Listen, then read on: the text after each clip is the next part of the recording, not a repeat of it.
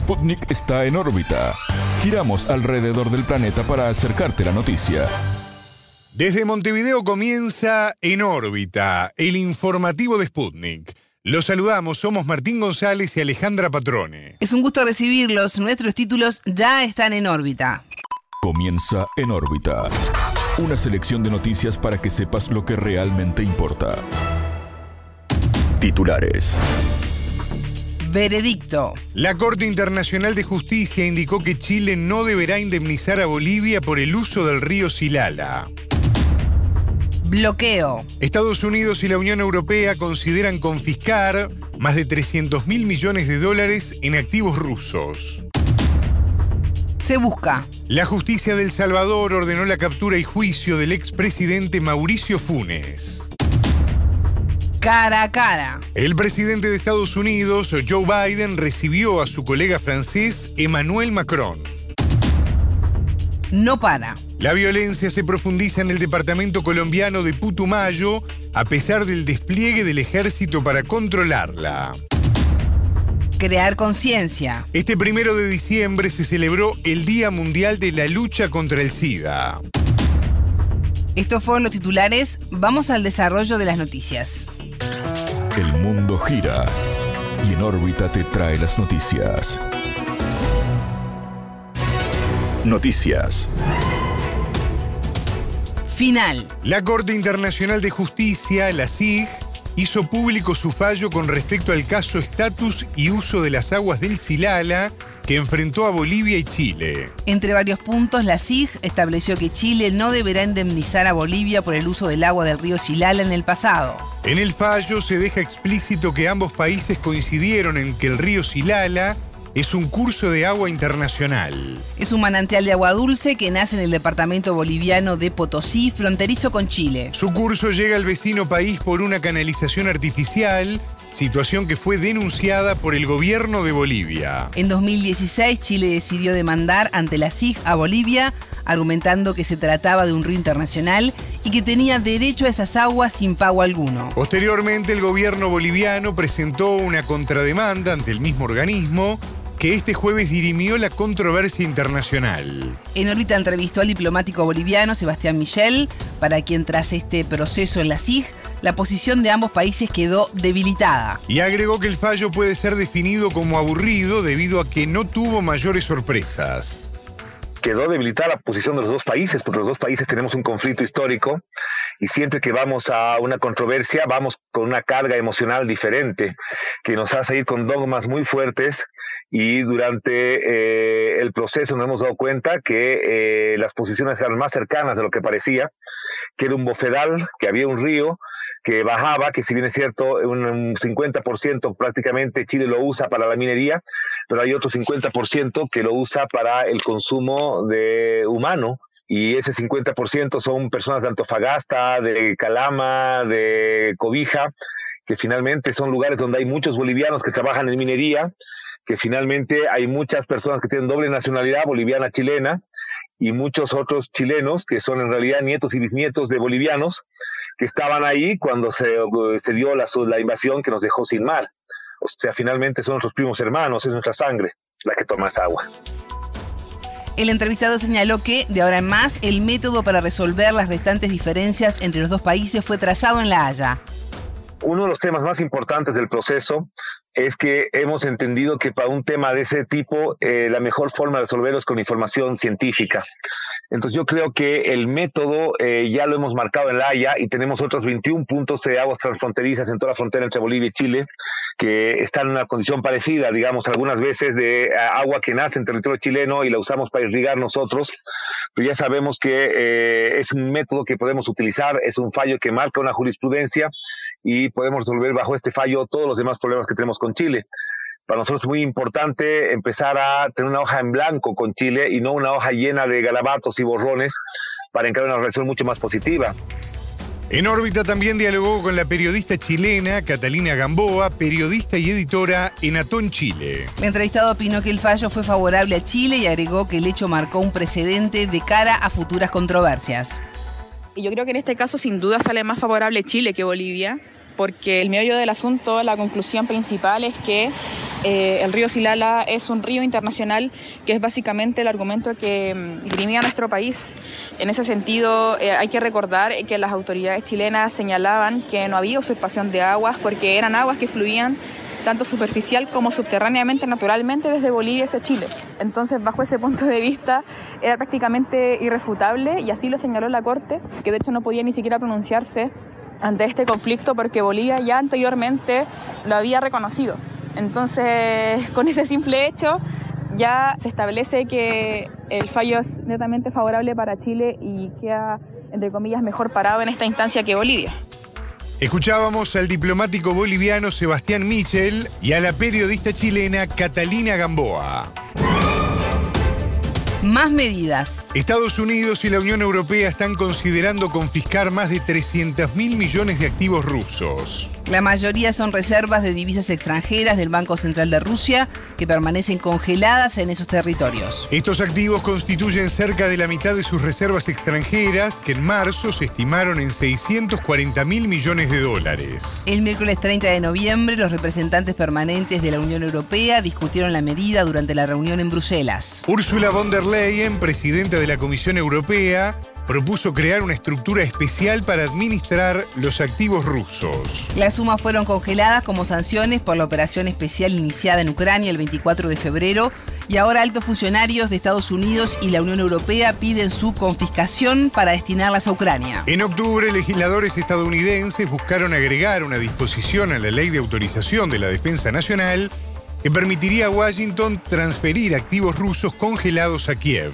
Sin embargo, un grupo de republicanos de la Cámara y el Senado se opuso a la medida por desconfiar de su efectividad. De acuerdo con el informe anual de 2021 del Banco Central de Rusia, la mayor parte de sus activos en moneda extranjera y oro equivalente al 16,8%, estaba almacenada en China. Mientras que el 15,7% estaba en Alemania y el resto en Francia, Japón, Estados Unidos y Reino Unido.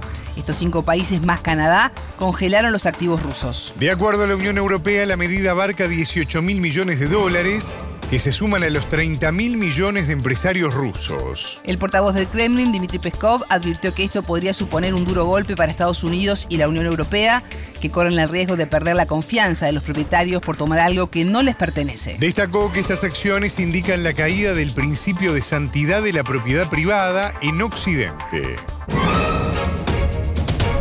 acusado. Un juzgado especializado en El Salvador ordenó que el expresidente Mauricio Funes, exiliado en Nicaragua, sea capturado y llevado a juicio.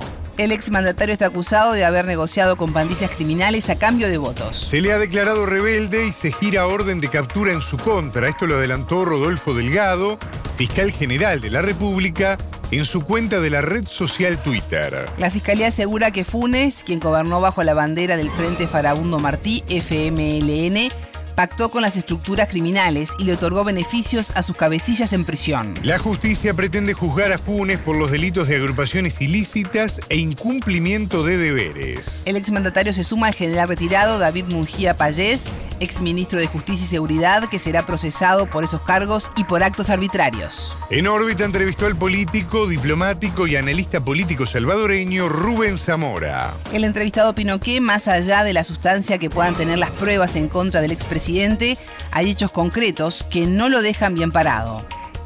Estoy en una situación en que efectivamente, si por un lado se ha descubierto, no judicialmente, pero sí se ha descubierto que durante su presencia como presidente de la República, él se ha tenido un ingreso que está completamente imposible que lo tenga con su salario. Eso es un hecho. Segundo, que esto, por supuesto, él se fue del país, el gobierno lo ha empezado a querer acusar, pero fue recibido como un, eh, dijéramos, eh, asilo en Nicaragua y entonces ahora se le ha dado la nacionalidad. Por lo tanto, jurídicamente no puede haber la posibilidad de que sea remitido a El Salvador. Zamora lamentó que en El Salvador no haya garantías para el debido proceso. Eso no solo es para el señor Funes, que no hay garantía, sino que es para la gran mayoría de los salvadoreños y salvadoreñas que se los llevan presos y los tienen allí, y los jueces que fueron, el gobierno ha limpiado, dice limpiado aduciendo que son mayores de 60, años a todos los jueces que habían sido formados a raíz de los acuerdos de paz y que tenían ya bastante independencia. Y ahora ha metido a un montón de abogados a que hagan lo que el gobierno quiere en ese momento. En mi país ahora ya no hay un sistema de justicia que pueda ser con la, dijéramos, la seriedad la honradez y equidad que es necesario para cualquier salvadoreño, sea lo que sea de que haya hecho bien o mal a la sociedad. El analista mostró su preocupación por el descrédito que sufren los partidos políticos en El Salvador. Mire, el problema es que los, los partidos políticos, principalmente los dos, el partido de derecha, Arena y FMLN, que han dominado pues las elecciones en los últimos 30 años, están en una crisis profunda en todas las encuestas eh, de, de, respaldo a partidos políticos aparecen con un 2, 3 o 4% de la población. En otras palabras, pues es una grave. Pero eso significa de que el FMLN oficialmente no está defendiendo al expresidente, no lo está defendiendo, tampoco lo está acusando. Escuchábamos al político, diplomático y analista político salvadoreño Rubén Zamora. Visita. El presidente de Estados Unidos, Joe Biden, recibió este jueves primero en la Casa Blanca al mandatario francés Emmanuel Macron. Se trató de la primera visita de Estado para el líder estadounidense, quien calificó a Francia como la nación aliada más antigua de su país y un socio inquebrantable. En su discurso, el jefe de Estado francés se refirió a Estados Unidos y Francia como hermanos en la lucha por la libertad. Sin embargo, en una entrevista con el medio ABC, volvió a cuestionar los subsidios a la industria en Estados Unidos enmarcados en la ley de reducción de la inflación firmada en agosto. Macron ya se había referido a este tema el miércoles 30 ante parlamentarios norteamericanos. No quiero convertirme en un mercado para los productos estadounidenses porque tengo exactamente los mismos productos que ustedes, afirmó. Y agregó, tengo una clase media que debe trabajar y gente que debe encontrar trabajo y la consecuencia de la ley es que quizás resuelvan su problema, pero empeorarán el mío. La visita tiene lugar un año después de la crisis diplomática provocada cuando Australia canceló un acuerdo de compra de submarinos a Francia para adquirirlos a Estados Unidos. La decisión fue en el marco de la alianza militar AUKUS formada por Estados Unidos, Australia y Reino Unido. Esto no se hace entre aliados, señaló en ese momento el ahora ex canciller francés Jean-Yves Le Drian. Sin tregua. La violencia continúa en el departamento colombiano de Putumayo luego de que hace dos semanas un enfrentamiento armado dejara 18 muertos en un día. La situación provocó que el gobierno de Gustavo Petro desplegara el ejército en la región. En tanto, el alcalde de Puerto Guzmán, municipio donde ocurrió la matanza, Edison Mora, pidió que el alto comisionado de la paz viaje a la zona para negociar con los grupos armados. No tenemos el pie de fuerza suficiente y tampoco lo hay como para poner un soldado o un policía cada metro cuadrado. Hay que llegar a una salida dialogada, no hay de otra, dijo Sputnik. El enfrentamiento es entre el Frente Carolina Ramírez de las disidencias de las FARC y Comandos de la Frontera, una alianza entre estructuras mafiosas, entre ellas el cártel mexicano de Sinaloa. Los grupos se disputan el control de la zona rural, donde se produce yuca y plátano, pero también coca, explicó Mora. Estos grupos pues son ambulantes, inicialmente eran por la localidad de Las Perlas, en la vereda La Torre. Desde ahí, ahí pues tuvo un enfrentamiento hace aproximadamente un mes, dos meses, y ahora pues fue en otra, en otra localidad, en la de José María, vereda Las Delicias, y van a, seguir así sucesivamente estos enfrentamientos, ¿no? Porque para ellos son ambulantes que en cualquier parte se encuentran, en cualquier momento se encuentran. El municipio de Puerto Humán es el primer municipio en producción agrícola, eh, eh, más fuerte es en, en yuca y en plátano. Eh, además de eso, también somos el primer puesto a nivel de Putumayo en ganadería con más de 100.000 animales y también, quiero decir, de la de los cultivos ilícitos, ¿no? La, la mata que mata, la, la famosa mata de coca. Entonces, eh, al parecer, comentarios de la comunidad es por el dominio del territorio, la pelea de estos dos grupos.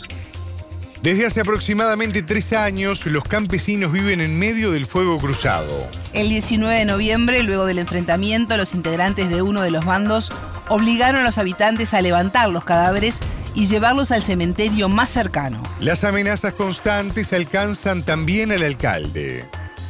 La comunidad civil, pues, son blancos y somos blancos de las diferentes, de estos diferentes grupos, porque un grupo llega a una finca y ya el otro grupo ya se pone eh, bravo porque ese grupo estuvo unos días allí, pero pues uno, como propietario de la finca, uno puede decir, eh, señores, esta es mi finca, hagan favor y, y, y váyanse, que esa propiedad privada, imagínense quién va a hacer una cosa de esas. Entonces, esto, cada vez que pasa eso, pues la comunidad, eh, las personas civiles, los campesinos son afectados por esta situación y en casos han habido eh, la muerte y en, y en otros casos desplazamientos. En estos momentos estoy amenazado, está amenazada mi familia, lamentablemente tenía una, una finquita de ganadera en una localidad, en la zona rural, la razón que mandaron ellos con la misma comida que quedaba decomisada esa finca, esa nueva orden, no podía ingresar nadie a, trabajar esa finca porque persona que llega a esa finca era objetivo militar eh, y obviamente eh, eh, estoy también amenazado en riesgo mi vida y, y, la verdad es lamentable, triste esta situación que estamos padeciendo en nuestro municipio. Mora se refirió a la petición que hace al comisionado de paz. En esa situación de esa guerra, ¿qué puede ser un alcalde?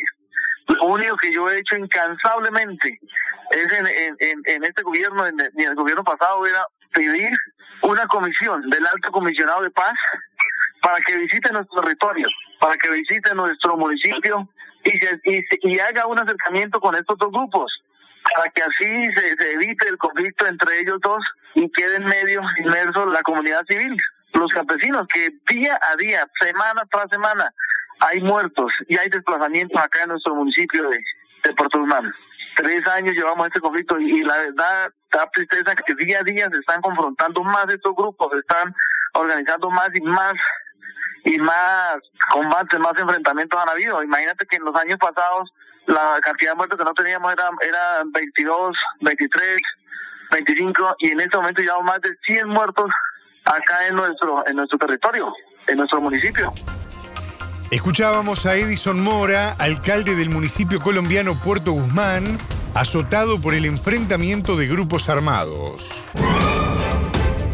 Prevención. Este primero de diciembre se celebró el Día Mundial de la Lucha contra el SIDA, una jornada para concientizar sobre la gravedad de esta enfermedad. En 2021, unas 650.000 personas fallecieron a causa del SIDA y un millón y medio se infectó con el VIH, según el Programa de las Naciones Unidas de Lucha contra el VIH-Sida. Según UNICEF, unos 110.000 menores murieron el año pasado por causas relacionadas con el VIH. Este año, Naciones Unidas llamó a la acción para reducir las desigualdades y evitar la proliferación del virus. Uno de los efectos colaterales de la pandemia del coronavirus fue el retroceso del diagnóstico y tratamiento de otras patologías como las que causa el virus del SIDA. Métodos de prevención, pruebas de detección y tratamientos son tres aspectos clave en los que hay que poner el foco, según el organismo internacional. El objetivo es además lograr que todas las personas tengan un acceso seguro, libre e igualitario hacia estas medidas. Hasta aquí en órbita. Pueden escucharnos todos los días en vivo a las 18 horas de México, 21 de Montevideo y a las 0 GMT por spundinews.lat. En órbita.